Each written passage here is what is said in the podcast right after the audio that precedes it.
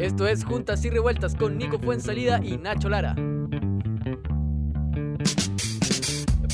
Siendo las 13 horas con 9 minutos, 21 grados sobre Santiago, comenzamos con la revisión noticiosa. ¿Cómo estás, Nico? Muy bien, Ignacio. Eh, lleno de información esta mañana porque han ocurrido ciertas eh, noticias que no podemos dejar pasar y por supuesto las vamos a comentar aquí en Juntas y Revueltas. Exacto, entonces vamos con los titulares de las noticias que vamos a revisar hoy.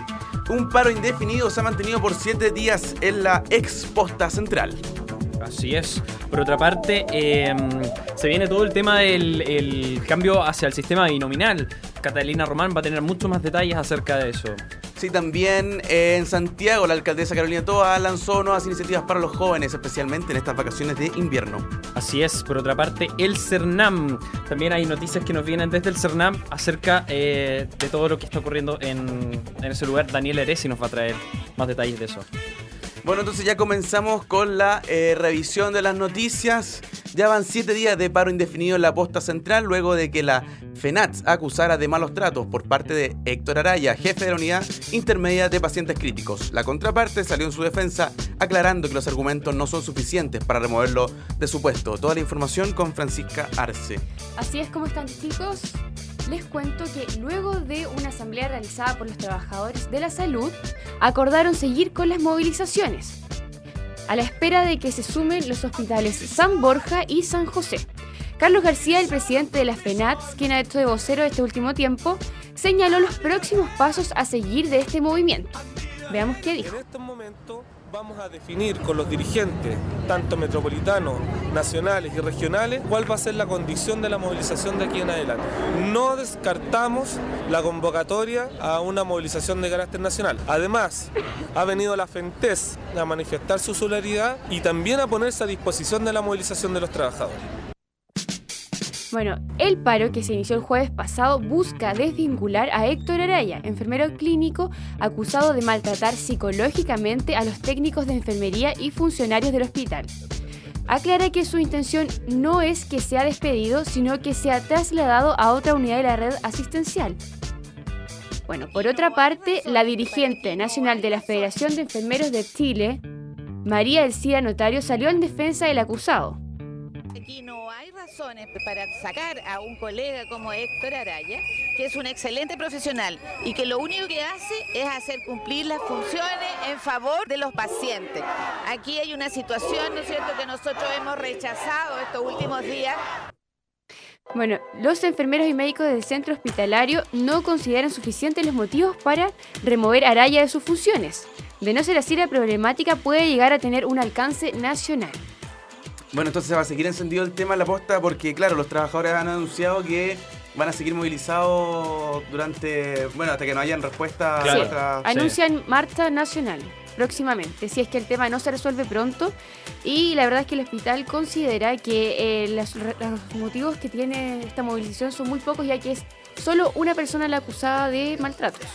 Bueno, al parecer, por lo que escuchábamos, las declaraciones están divididas las opiniones Sí, absolutamente difícil la situación que se está viviendo ahí en la posta. Sí, además, em, eh, también te cuento que los médicos del centro hospitalario acusan que eh, estas personas que están eh, dentro de la movilización no están cumpliendo sus funciones como debe ser y atendiendo a los pacientes. Así es, esperemos que estas situaciones no se vuelvan a, repetir, sobre todo en la, en la posta. Claro. Juntas y revueltas. Eh, bueno, Ignacio, te cuento, eh, la Comisión de Constitución del Senado iniciará hoy debate sobre el proyecto del Ejecutivo y además el presentado la semana pasada por parte de RN y la concertación. Sin embargo, la iniciativa debe seguir toda una tramitación en el legislativo y sortear una serie de factores en el curso de su discusión. Eh, la señorita Catarina Román con más detalles acerca del binominal. Así es. Esta mañana la Comisión de Constitución, Legislación y, Justicia del Senado comenzará el debate en torno a los dos proyectos para modificar el sistema binominal. El ingresado la semana pasada por el timonel de RN Carlos Larraín y legisladores de la oposición y el ingresado por el gobierno. Una vez que la moneda envió un mensaje presidencial a una de las dos cámaras, la comisión que esté vinculada con el tema del proyecto lo recibe.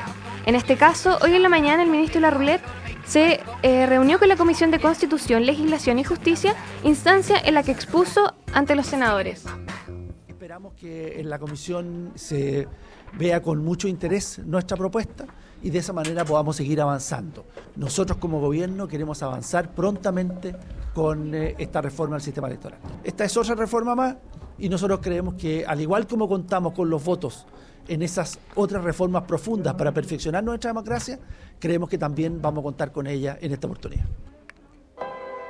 Luego de la presentación en la comisión, los parlamentarios, miembros, Soledad Alvear, Alberto Espina, Carlos Larraín, Hernán Larraín y Patricio Walker, deberán discutir y votar en general y en particular el proyecto. Tengo la percepción que ninguno de los dos proyectos hoy día tiene viabilidad política, ninguno de los dos realmente recoge una inmensa mayoría o la suficiente para poder aprobarse. Tampoco creo que la fusión de los proyectos sea una cuestión fácil de hacer. Yo espero que el trabajo de la comisión pueda ver en qué estamos de acuerdo y qué podemos hacer para modificar este sistema y darle al país un sistema que sea más competitivo y al mismo tiempo que tenga mejor representatividad. Si bien la moneda envió la iniciativa con urgencia simple, que implicaría, de acuerdo con el reglamento del Senado, que su discusión y votación deberán quedar terminadas en el plazo de 30 días, el plazo puede modificarse dependiendo de lo que vaya sucediendo con el proyecto, ante factores como la presentación de indicaciones, negociación con los parlamentarios o la fusión de los proyectos de dos proyectos de reforma. El gobierno no cuenta con, con, mayoría ni en la Cámara ni en el Senado. Ante ello, el Ejecutivo deberá intentar buscar los votos de los independientes y de la oposición, por lo cual el proyecto presentado en un principio podría sufrir modificaciones durante el transcurso de la tramitación es que nosotros debiéramos aprobar en general los proyectos, enviarlos a la sala con una recomendación de función. Quien finalmente resuelve la función de los proyectos es la sala del Senado, no la Comisión de Constitución. La idea es buscar las alternativas que nos permitan allanar posiciones, buscar los consensos transversales mayores que nos permitan efectivamente cumplir el objetivo de cambiar el sistema electoral binominal para elegir a los parlamentarios de nuestro país. Bueno, entonces también están divididas las opiniones. Eh, Absolutamente. Yo creo que la van a tener muy difícil en el Senado y el gobierno va a tener que hacer algo más para eh, poder aprobar este cambio al sistema binominal que ha sido eh, tan controvertido, controvertido y ha sido víctima de críticas en los últimos años. Bueno, y aparte ahora con la, mayor controversia se ha generado por este acuerdo de RN con la oposición. Así y el gobierno presenta este nuevo proyecto, incluso... El, la UDI están indignados. Indignados. Están indignados. Están podridos. Indignados, podridos. Sí, incluso eh, Carlos Larraín tuvo una reunión durante el fin de semana con la UDI y el gobierno. Así es. Donde fue em, también criticado fuertemente y él, bueno, dice que no está atado de manos de la UDI. Así que al parecer va a seguir con su cruzada de modificar el binominal. Sí, algo van a tener que hacer ahí, arreglarse los bigotes entre ellos, como tú, Ignacio. Pero algo van a tener que hacer ahí para resolver el tema y ver en qué termina em, este cambio del sistema binominal. Bueno, lo que sigue a cambios, uno de los próximos cambios que también que tiene que definir el tema es sobre el caso Tsunami, donde están involucrados, eh, bueno, las responsabilidades políticas, e incluso la presidenta, expresidenta Bachelet ha estado en, boga por este tema y el juez eh, Raúl Mesa está ya eh, próximo a definir el caso, por lo que nuestra periodista Jaira Wittnans estuvo revisando esa noticia. Así es, mira, te cuento que Raúl Mesa, abogado querellante del caso Tsunami, se dirigió hoy al séptimo juzgado de garantía para presentar un escrito en el cual solicita una nueva audiencia. Esto debido a un inminente cierre de la investigación por parte de la fiscal Solange Huerta. Raúl Mesa se refiere a esto solicitando al séptimo juzgado de garantía de que fije una audiencia judicial para debatir una eventual formalización de cargos en contra de la expresidenta Michelle Bachelet Geria. Esta solicitud judicial para el abogado es absolutamente necesaria, ya que han pasado tres años de este hecho. Eh, Raúl Mesa asegura que el Ministerio Público no ha tenido una buena disposición para reabrir esta causa. Incluso el abogado anteriormente pidió la inhabilitación de la, de la fiscal, digo, Solange Huerta. Vamos con las palabras del abogado. Bueno, este abogado se refirió a que el Ministerio Público no ha tenido ninguna responsabilidad frente a esto y no ha querido reabrir la, causa. La respuesta a esta solicitud será entregada dentro de este mes, por lo que el abogado preparará su querella. De lo contrario, una nueva solicitud para abrir la causa en contra del actual presidenciable Michelle Bachelet. Interesante las consecuencias que podría traer eh, la reapertura del caso y que finalmente eh, Michelle Bachelet recibiera una sanción por eh, el tema de- de- del caso tsunami. O sea, eh, es una cosa que todo el mundo está esperando que algo salga de eso, porque hasta el momento no la han tocado. O sea, ha sido víctima de críticas, un montón de situaciones eh, bien especiales, pero aún no, no- se tienen consecuencias acerca del tema y de las decisiones que se tomaron aquella noche del 27F. Claro, además, luego de que Patricio Rosende dijera que él tenía las responsabilidades políticas, al parecer eso no fue lo suficiente para poder desviar el caso, que eso era lo que se pretendía, hacer un cierto blindaje a Bachelet y finalmente no se ha logrado. Bachelet sigue siendo la persona a la que se apunta frente a las responsabilidades políticas y, y claro, el tema que sea presidencial en este momento, sin duda que es el, tema que va a seguir marcando la pauta. Así es, y mira qué controversia, o sea, eh, víctima de críticas y como la principal culpable de los hechos que se su- sucedieron eh, aquella noche, eh, sin embargo, sacó eh, la primera mayoría dentro de las primarias. O sea, eh, estamos hablando de un, personaje encarnado en Mich- Michelle Bachelet que podría hacer algo muy interesante respecto a los resultados que pueda tener en las primarias si se llegase a abrir el caso y sucedieran consecuencias respecto a esto. Claro, eh, va a ser unas consecuencias que van a tener, eh, bueno, más allá de lo, de lo penal que puede haber en las votaciones, sin duda. Claro, pero, ¿cómo la va a afectar? Claro, a la, ma- la mayoría. Bueno, entonces vamos ahora con música. Vamos a escuchar a Paramore porque se presentan mañana en el Movistar Arena. Así que esto es That What to Get y lo escuchas en Juntas y Revueltas.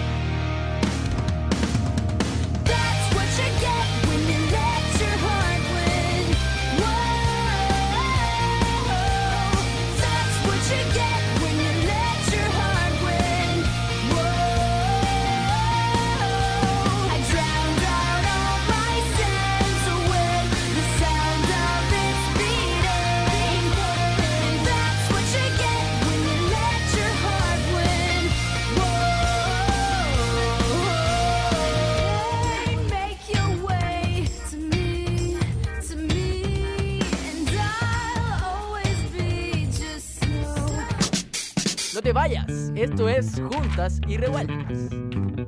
Claro, no te vayas porque ya estamos de vuelta luego de la música de Paramore, que como decíamos ya se va a presentar mañana en el Movistar Arena, tercera vez que se presentan en Chile. Vienen con un nuevo disco, vienen con la misma información de la última vez, así que los fanáticos más teenagers. Sus fieles eh, fanáticos van a estar sin duda ahí esperándolos. Sí. Bien, vamos con información desde la minería, porque un nuevo comunicado se efectuó esta mañana en el Ministerio de Minería para presentar el nuevo proyecto piloto de Enami para aquellos pequeños empresarios mineros. Junto con el ministro Hernández Olminiac, el vicepresidente de la Empresa Nacional de Minería, Felipe Barros, y el presidente de la Sociedad Nacional de Minería, Alberto Salas, se presentó la- las nuevas medidas para mejorar los poderes de compra. Más detalles con mi compañero y amigo personal, el señor Jorge Cabezas. ¿Cómo estás? También Bien, ¿y tú? ¿Cómo estás, Nicolás? ¿Cómo estás, Lara? Oye, sí, así es. Se presentaron esta mañana en el Ministerio de Minería eh, la nueva propuesta de Empresa Nacional de Minería, la ANAMI, los poderes de compra del metal rojo u otros metales pequeños para aquellos empresarios mineros al momento de extraer de las minas. Las iniciativas excepcionales y transitorias anunciadas por la autoridad permitirán aumentar en un 23% el ingreso de los nuevos productores al sector de la minería y mejorarán las relaciones de venta y compra de minerales, entre otras. Escuchemos qué dice el ministro de Minería, Nelson Miniac.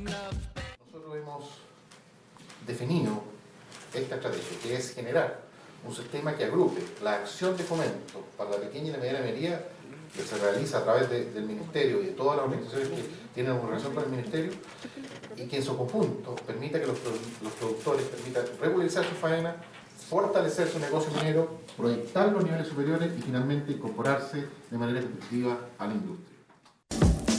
Secretario de Estado destacó que a la fecha se ha logrado regula- regularizar a unos 947 productores de un total de 1.226, luego de iniciado el proceso de 2011. Además, agregó que los productores en etapa de regularización contarán además con apoyo de profesionales de la ANEMI. Otra de las medidas anunciadas apunta a transformar las leyes de oro y plata en forma equivalente al cobre, para que los productores en- alcancen la ley mínima comercial de minerales establecidas por la ANEMI. El tema del panteón, es decir, aquel mineral que no cumple con la ley comercial y que NAMI hoy día eh, la procesaba, porque es un proceso continuo, no se puede devolver, eh, va a permitir, lógicamente, que el pequeño minero reciba ingresos. Hasta hoy día no recibía ningún ingreso por eso y tenía problemas para pagar el camión, ah, para pagar todos los- los gastos, los insumos. Así es, el vicepresidente de la empresa nacional de minería, Felipe Barros, asegura que las características geológicas de algunos yacimientos del sector tienen minas de, cobre, minerales de oro y plata, lo que deja fuera a varios actores del mercado. En esta misma línea se igualarán los denominados poderes de compra de todos los productores a nivel nacional a la ley mínima comercial de minerales establecidas por la NAME. Hoy la empresa exige una ley mínima de 1,2% en los lugares donde no existe capacidad de procesamiento de minerales. Escuchemos a Alberto Sala, el presidente de la Sociedad Nacional de Minería, al respecto. No es que él quiera trabajar exclusivamente estos minerales, sino que si de repente entregó un mineral de baja ley que sus finos contenidos permiten un valor económico, ese valor económico se, se le calcule y esto lo de NAMI y quedó una diferencia y se le paga el minero y no como antes que no se le paga. Así es, resumiendo entonces las mejoras en fomento y gestión. 1. Avance en la regularización de empadronados. 2. Apertura y acceso a la información de propiedad minera. 3. Medidas contables para fortalecer las políticas y prácticas de las empresas. Y modificación de la estructura organizacional. Muy bien me parece, Ignacio y Jorge, que de una vez por todas el gobierno y especialmente el ministro Hernández Olminiac haga algo Para las pequeñas por las pequeñas y medianas empresas del sector minero que sin duda son la fuerza económica del país. O sea, eh, pensemos que eh, grandes empresas no dejan entrar a los pequeños eh, y medianos productores que también qui- quieren hacer extracción de estos minerales. Sin embargo, no hay el apoyo suficiente para que estos puedan crecer de una manera tal que den los ingresos suficientes para considerarse una gran empresa. Claro, sobre todo porque en el último tiempo han habido varios trabajos de, de- de la minería, aparte de Codelco, de expandir la, es. la- la- la explotación del cobre, hay nuevos yacimientos, hay nuevas tecnologías. Entonces, claro, se ve como que el- el- el- la explotación del cobre crece para la gran empresa, pero los pequeños, los pequeños empresarios, las, las pymes, los- la persona que está más directa con la minería, no tenía fomento. Así que... Me parece muy bien el Exacto. 23% de ingreso que van a poder tener eh, los medianos y pequeños empresarios y porque Chile también lo necesita. Bueno, y ojalá que esa misma, esa misma cuota para los pequeños empresarios se replicara en otros sectores como la pesca, que estuvo Claro. afectada por la industria. así El que- deporte también, muy importante. Deporte, también. Muy bien. Vamos con la marca. Juntas y revueltas. Ya, seguimos entonces con las noticias que tienen, son referentes al turismo, porque esta mañana se llevó a cabo en el ex Congreso Nacional el seminario del Cernatur sobre la importancia del capital humano en el sector turístico, con la participación de embajadores de 10 países, además del director general de las Américas y principal orador Bogler. Y toda la información con Juan Esteban Montero. Juan, ¿cómo vamos? Así es, Ignacio. Esta mañana se llevó a cabo en el Congreso el seminario de Cernatur sobre la importancia del capital humano en el sector turístico. Con el fin de mejorar en el ámbito de capital humano y la educación, se, se creó una mesa de capital humano a cargo de Daniel Pardo, subsecretario de Turismo en Chile. Durante este seminario, a cargo del Cernatur, se revisaron las virtudes y falencias del turismo a nivel nacional y global, con Carlos Boguer, director de las Américas, que dio datos eh, exclusivos de Madrid, en el que el turismo en América Latina subió el 4% durante este año 2013. Embajadores de Argentina, Brasil, Paraguay, entre otros países latinoamericanos, se vieron felices con esta noticia. Y Bogeler... Eh, o sea, escuchemos a continuación las palabras de Bogeler sobre el, el turismo interno. el turismo interno en consideración, un turismo interno que es muy importante para muchos países de la región. Digo, de esos más de mil millones, alcanzaremos en 2030 1.800 millones de turistas internacionales. Se mostraron falencias en el ámbito académico con pocas carreras que imparten el turismo en el país, lo que este seminario comenzó a trabajar en una creación de nuevas carreras que impartan esta materia. Con el fin de seguir mejorando a nivel turístico nacional, Daniel Pardo anunció una segunda reunión que se llevará a cabo con el sector privado, académico y público de la Mesa de Capital Humano.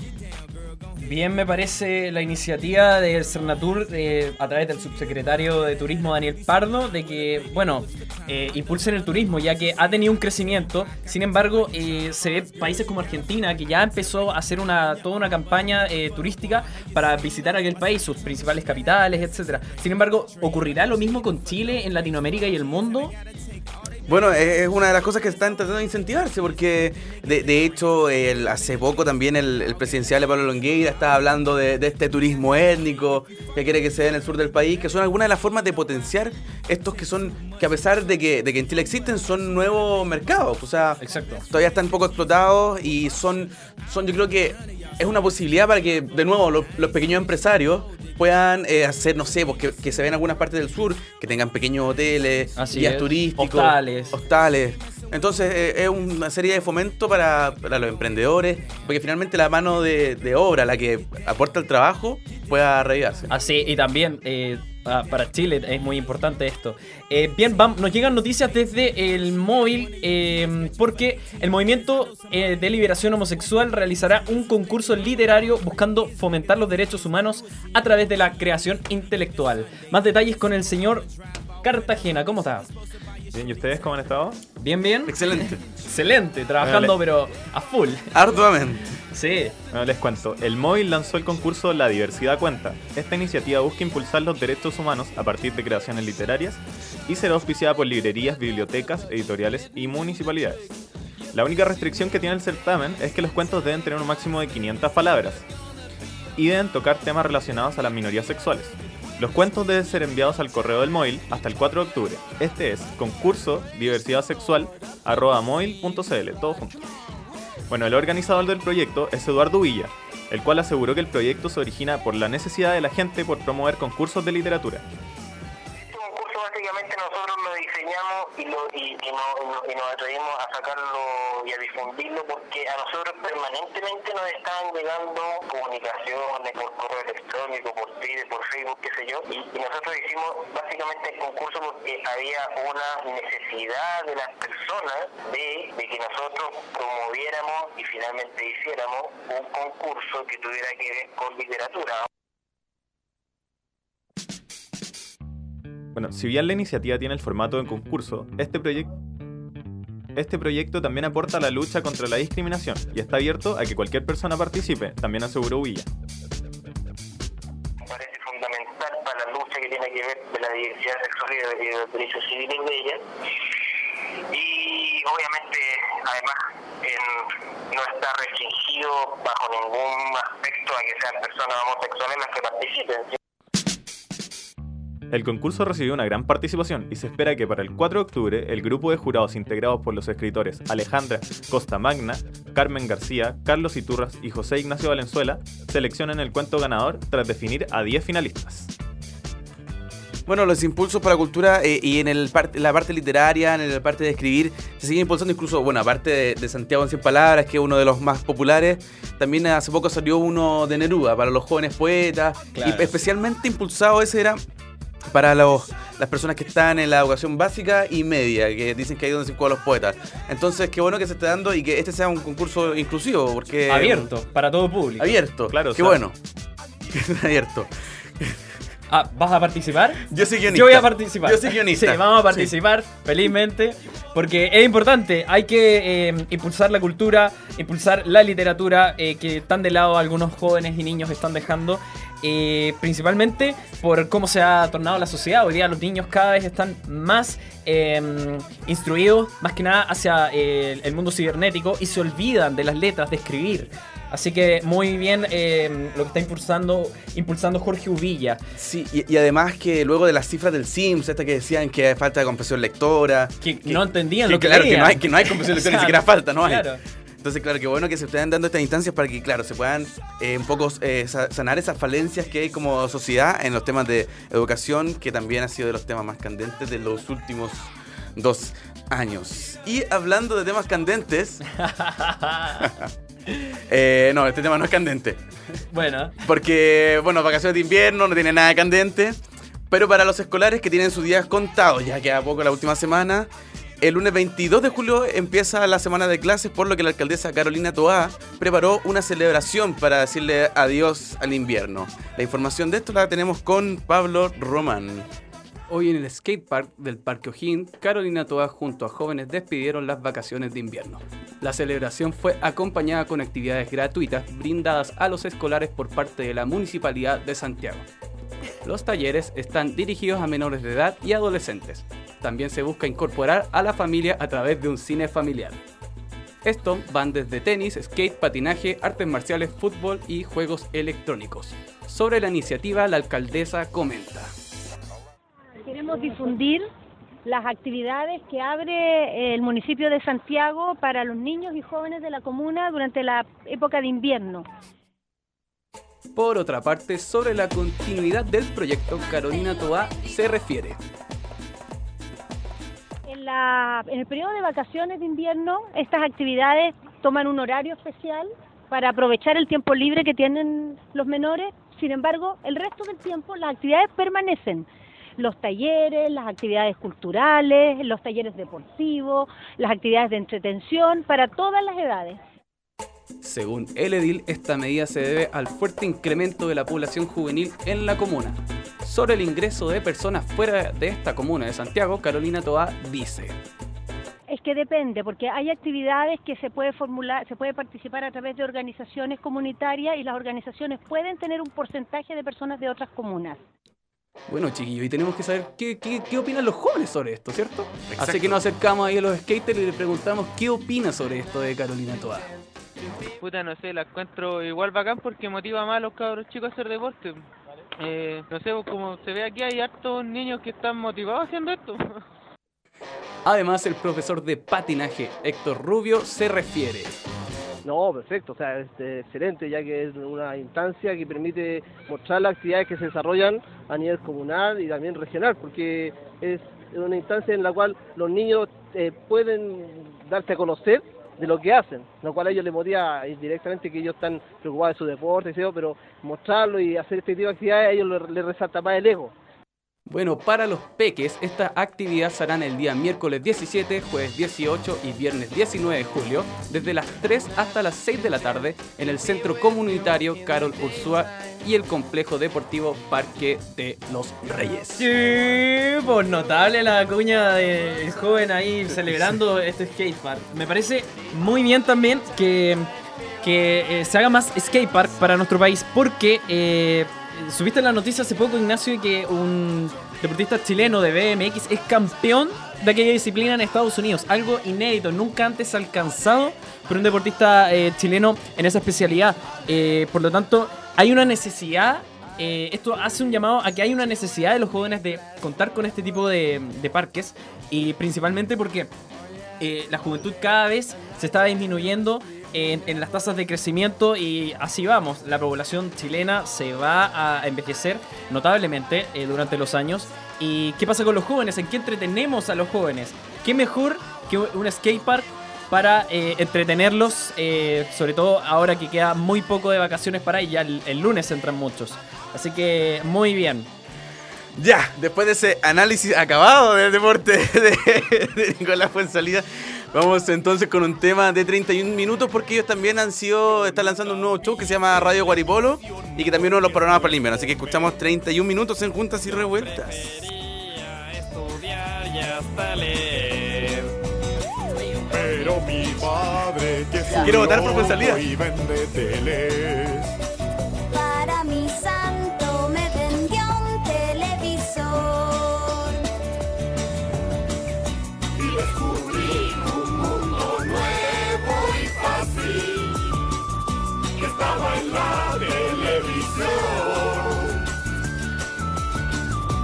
Necesito amigos que me amen. Esa pantalla la que cumple esa función. Después de un tiempo engordé y me puse feo. Con el control ejercitaba solo el dedo. No me bañaba y comía porquerías. Hasta que un día explotó el televisor. Y descubrí un mundo muy complejo. Estaba en mi imaginación. Le revendí la tele a mi viejo. Yo soy feliz y ahora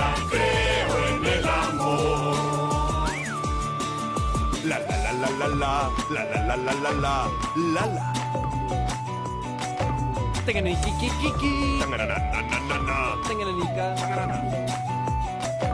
Yo pi pi pi pi pi. No te vayas, esto es Juntas y Revueltas. Una con. ¡Ay! disculpa. Pero no salió coro. No salió coro, una armonía. Pero va a ser un dúo a capela. Bueno. Ya, continúa.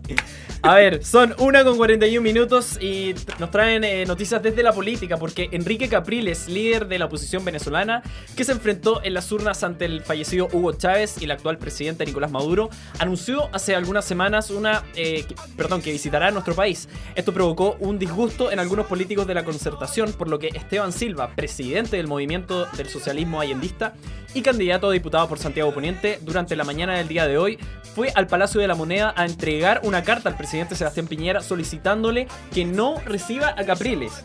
Más información con eh, Nasserin Mogravi. Bueno, Enrique Capriles llegará a Chile este jueves en una gira que también contempla visitar Perú, donde espera reunirse con representantes de ambos gobiernos y dirigentes de los partidos políticos que apoyan su movimiento. También considera en su agenda un encuentro con la comunidad ven- venezolana residente en Chile en el Salón de Honor del Congreso en Santiago, organizado por la coalición de partidos venezolanos llamada Mesa de Unidad Democrática. Aproximadamente a las 10 de la mañana del día de hoy, Esteban Silva, presidente del Movimiento del Socialismo, del Socialismo Allendista, junto a otros políticos sindicalistas, se reunió con el presidente de la, República, Sebastián Piñera, para entregarle una carta pidiendo que no se permita la entrada al ex candidato a la presidencia y dirigente opositor venezolano. Durante la conferencia presentada de prensa realizado afuera del Palacio de la Moneda, el candidato presidencial Marcel Cloud opinó sobre la visita que realizará Capriles a nuestro país. no puede utilizar la representación política del Estado, un espacio donde debe prevalecer el interés público, no solo de, los chilenos, sino que de todos los latinoamericanos, no puede ser recibida una figura de esta envergadura tan nefasta para la democracia en América Latina. Por otra parte, la Asamblea Popular por la Unidad Social, junto a la Unión Clasista de Trabajadores, llamó este miércoles a realizar un- una funa contra el líder de la oposición venezolana, Enrique Capriles. Los dirigentes de la APU sostuvieron que Capriles es una persona no grata en Chile y agregaron que rechazan la presencia de quien es un agente de la CIA. Con respecto a esta visita, el senador Ignacio Walker sostiene que los militantes de la Falange recibirán con los abrazos fuertes al líder de la oposición a la administración de Nicolás Camaduro. Escuchemos lo que Walker opina. Esta es la práctica habitual de una democracia, de cualquier democracia que se precie de tal, conversar con dirigentes políticos de gobierno o de oposición. Tenemos una larga amistad de la democracia cristiana con la democracia cristiana de Venezuela. Somos críticos del socialismo chavista. Por lo tanto, con mucho gusto nos vamos a reunir con Enrique Capriles. El viernes al mediodía, los representantes demócratas cristianos Patricio Walker y Eduardo Frei se reunieron con Capriles, ratificando la estrecha relación de la colectividad, colectividad y la mesa de unión democrática. El presidente chileno Sebastián Piñera anunció durante la noche del martes que está dispuesto a reunirse con el líder opositor venezolano Enrique Capriles. Muy bien, eh, yo pienso que eh, nefasto es que Esteban Silva, presidente del movimiento del socialismo allendista, eh, eh, nefasto es que él no quiera recibirlo. Claro. Porque en realidad eh, eh, es una cuestión de, de tema país. Yo pienso que eh, si, si queremos una democracia, no podemos mirar a todo el mundo eh, con ojos diferentes. Pienso que eh, hay que eh, recibirlos a todos y bueno, lo que conversará Capriles con el presidente Sebastián Piñera, eso ya es tema de ellos, o sea, no tiene nada que ver con él. Claro, y aparte que son bien duras las palabras, Sí. de estar hablando de nefasto, de un agente de la CIA. que- Casi, que- casi de terrorista. Claro, es entrar a, a- a la, mm, no sé, a la fantasía, a- ni siquiera a la politología, ni siquiera, no, No, sé, ya no es un mundo paralelo lo que tienen Sí, ahí. eh. Están fumando opio, como Claro. un término que también se está volviendo bastante típico en la política. ¿eh? Y bueno, y en cuanto a la política nacional, hoy en la mañana se convocó una conferencia de prensa por parte de la CUT para hablar acerca de la reestructuración de los servicios públicos. Y tenemos la información con Andrea Polanco. Eh, hola, bueno, así es. Eh, hoy en la mañana eh, se conversó acerca de esta nueva reestructuración y esto eh, tras el amplio apoyo realizado por parte de los sindicatos, camioneros, bencineros, trabajadores de retail y eh, subcontratistas de, de diversas empresas al paro nacional del pasado 11 de julio. Los dirigentes de la CUT se manifiestan eh, en relación con esto en contra de la reestructuración de los servicios públicos. Bueno, eh, esta conferencia principalmente eh, quiso eh, replantear el respaldo que tienen sus representantes con lo que según ellos señalan como falta de voluntad del Ejecutivo para resguardar los servicios públicos que hoy tienen los servicios del Estado. Bueno, esto en el contexto de que el gobierno el último año se apresta a reformular 11 servicios públicos y ministerios, frente a lo que la presidenta de la CUT señala su descontento y desaprobación. procesos ha contado, en primer lugar, ni con la participación de los trabajadores, de sus funcionarios, de quienes están laborando en estos servicios, ni tampoco ha sido materia de un debate profundo dentro del Congreso, donde lo que se ha instalado como dinámica es que finalmente llegan los proyectos, se trata de reestructurar una estructura, un servicio, un ministerio, se aprueban las líneas generales y todo lo que tiene que ver con la vida orgánica, con la dinámica que esa estructura va a tener, es zanjado a través ya sea de reglamentos o de decretos con fuerza de ley que son potestad del Ejecutivo. Por lo tanto, dejan fuera cualquier posibilidad de que el poder eh, legislativo pueda tener una incidencia mayor en estos procesos. Eh, bueno, eh, además, eh, uno de los puntos centrales de esta conferencia fue eh, la creación, la, la o sea, el proyecto que tiene el gobierno de la creación del Ministerio de Deporte, lo cual eh, fue señalado por la presidenta de la Comisión Unitaria de Trabajadores como eh, un error, un completo error. del modelo, es decir, con eh, intención de modernizar servicios, pero finalmente que lo único que buscan es seguir perfeccionando políticas de mercado en áreas donde evidentemente el mercado no puede funcionar o no debe funcionar porque estamos hablando de el bien común de cada uno de los habitantes de nuestro país, que no se condice con tener ni más recursos, ni más capacidades, sino que simplemente por el bienestar que debe resguardar el Estado y los servicios. Eh, bueno, y así fue. eh, principalmente eh, la presidenta de la CUT llama a, a los parlamentarios de oposición a no apoyar esta creación. Bueno, el, el Ministerio del Deporte va a ser, eso va a ser interesante, lo que está pasando en el Ministerio del Deporte. Sí, muy interesante porque ya lleva eh, años todavía tramitándose y la verdad es que los deportistas del, del país eh, piden que se haga de una vez por todas y se cree el Ministerio del Deporte. Claro. Por, por otra parte, eh, disculpa, eh, me parece un poco, eh, o sea, no me parece extraño ni raro que... mm, que eh, estén en contra de esta reformulación de, mm, de ciertos servicios públicos eh, de los trabajadores. Porque, claro, o sea, eh, una mm, eh, reformación de los servicios implica una cantidad de, de despidos o trabajadores que van a tener que dejar sus puestos. Sí, claramente. Yo lo que a mí me llama la atención, lo voy a dejar como reflexión. Ajá. Voy a mandarme una reflexión. Hazlo. ¿Será Iván Zamorano el mejor ministro del deporte? No sé. No lo sabemos. Pero si lo lanzas como candidato, bueno, vamos a ver eh, cómo se resuelve eso. Eh, por otra parte, tenemos eh, noticias desde la educación, porque al parecer eh, la, univers- eh, la Universidad Central está en paro. Una nueva toma de, en esta universidad se realizó el pasado lunes cuando los estudiantes de este establecimiento volvieron a retomar el paro que había sido depuesto con el desalojo del recinto el día domingo. Con esto ya serían tres semanas de movilizaciones en dicha universidad. Clemente del Río, cuéntanos. Bueno, un gusto estar nuevamente acá en Junta y Revueltas. El gusto es tenerte. Más revueltas Sí. que juntas. Siempre serás bienvenido. Bueno, Nicolás, esta nueva moli- vo- movilización se vería provocada por el malestar que generarían los estudiantes movilizados, la falta de compromiso y atención a las peticiones que demandan en conjunto a los trabajadores del recinto. Manuel Palominos, encargado de comunicaciones de la Federación, explica cuáles son estas demandas. ¿Ya? Es decir, que todos los trabajadores, tanto el personal del aseo, de los guardias, estacionamiento, que hoy día son de otra una empresa externa, pasen a ser eh, directamente personal de la universidad y que por lo tanto puedan acceder a estos claustros y puedan participar activamente en la toma de decisiones. Tenemos gente que es subcontratada y que lleva 10 años, 7 años trabajando en la universidad. Bueno, estas demandas por la incorporación de los trabajadores externos a la universidad y los derechos que reclaman para ello los estudiantes se suma el desaire provocado por los rectores del establecimiento educacional, en el cuerpo estudiantil y en el mismo presidente de la Federación, Marco Velarde, quien expresó lo siguiente. Nosotros queremos eh, discutir, eh, dialogar, poder darle solución a, lo- a los conflictos y parece que la otra parte no está, no está queriendo eso. El día lunes estábamos en esta misma situación, esperando una reunión. Eh, es impensable que hoy día eh, una toma un establecimiento dependa de una reunión, de la hora de una reunión. Bueno, y a propósito de la otra parte que habla Marco, eh, en una declaración de dos puntos, la universidad en su cuerpo administrativa señala lo siguiente.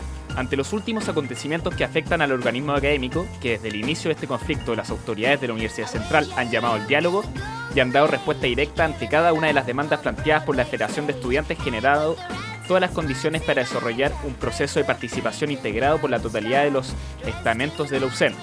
Reiteramos que mientras existan medidas de fuerza como la toma de sedes institucionales que vulneran los derechos a toda la comunidad centralina, esta rectoría, rectoría no dialogará con los representantes de la federación, agota.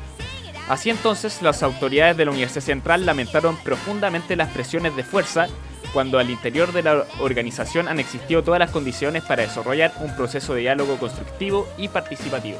Hace rato que la Universidad Central viene con eh, problemas ya sea administrativos. Esto a propósito no tiene nada que ver con las últimas exigencias que ellos tuvieron acerca del cambio de dueños.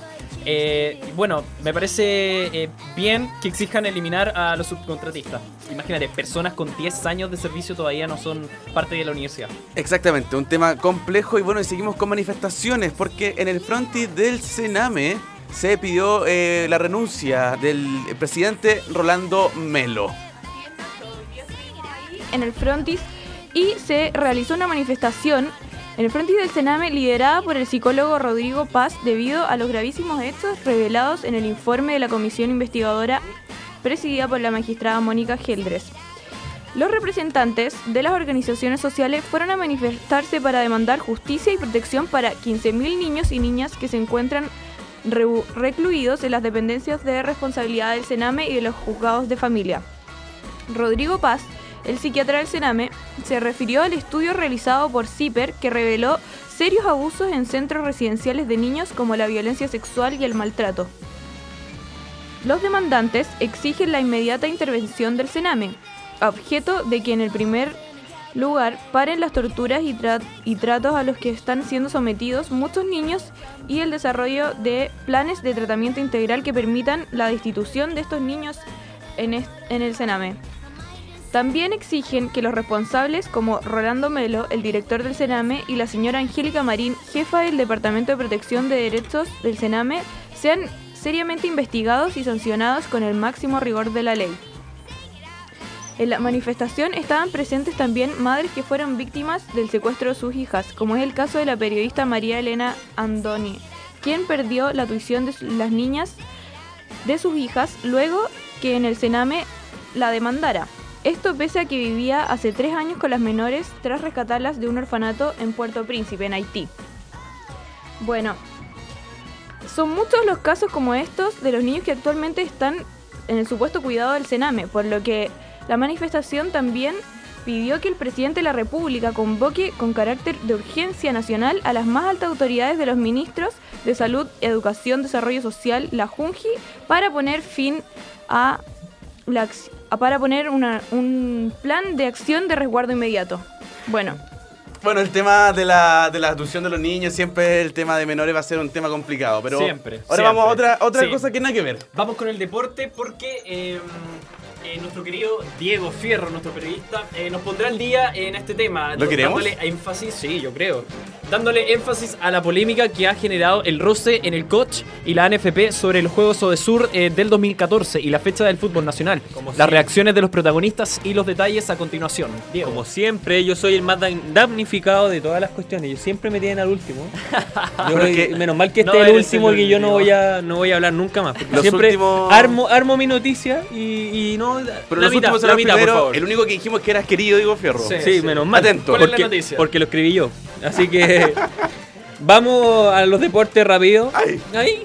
Eh, así como tú mencionabas, vamos a comenzar con la polémica que ha aparecido estas últimas semanas con la negativa del presidente del fútbol chileno Sergio Jadue a la solicitud del presidente del Comité Olímpico Chileno Neven Illich de suspender las fechas del fútbol mientras duren los Juegos de Sur. Todo esto en el sentido de que no divida a la gente en los dos eventos y así puede haber más asistencia de público. Recordemos que Jadwe en conferencia de prensa fue enfático en decir de que no suspenderá la fecha del fútbol profesional por la sencilla razón de que los otros países anfitriones de los de anteriores no suspendieron ninguna fecha deportiva, por lo que ellos tampoco deberían hacerlo.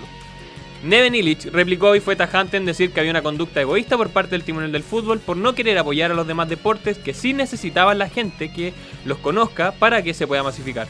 Así han ido combo y combo los dos principales timoneles del deporte chileno, pero dejando de lado a los verdaderos protagonistas del tema, que son los deportistas que competirán en los próximos Juegos, que se desarrollarán el próximo año en el Estadio Nacional.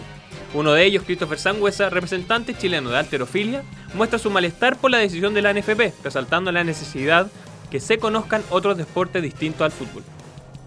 A mí como deportista no me parece correcto porque el fútbol no es el, el único deporte que existe y sería mucho mejor que la gente conociera otros deportes para que se masificaran y hubiesen más recursos.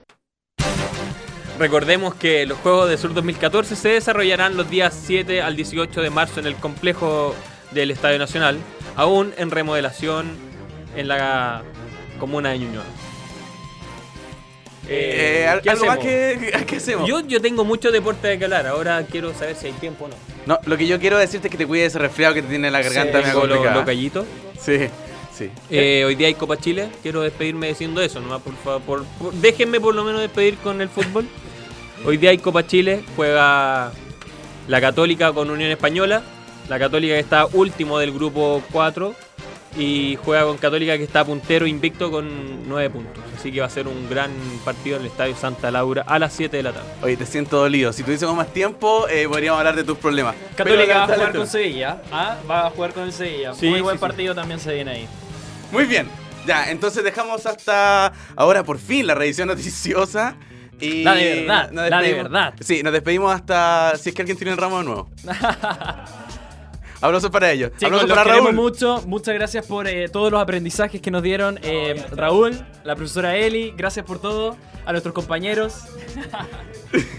Y, y aparte que, que se viene el asado. Sí, Ya. bien asado. Ojalá que no tenga que revisar este otro profe. Gracias, Pato Cuevas también. Esto fue Juntas y Revueltas, tu programa informativo de la tarde.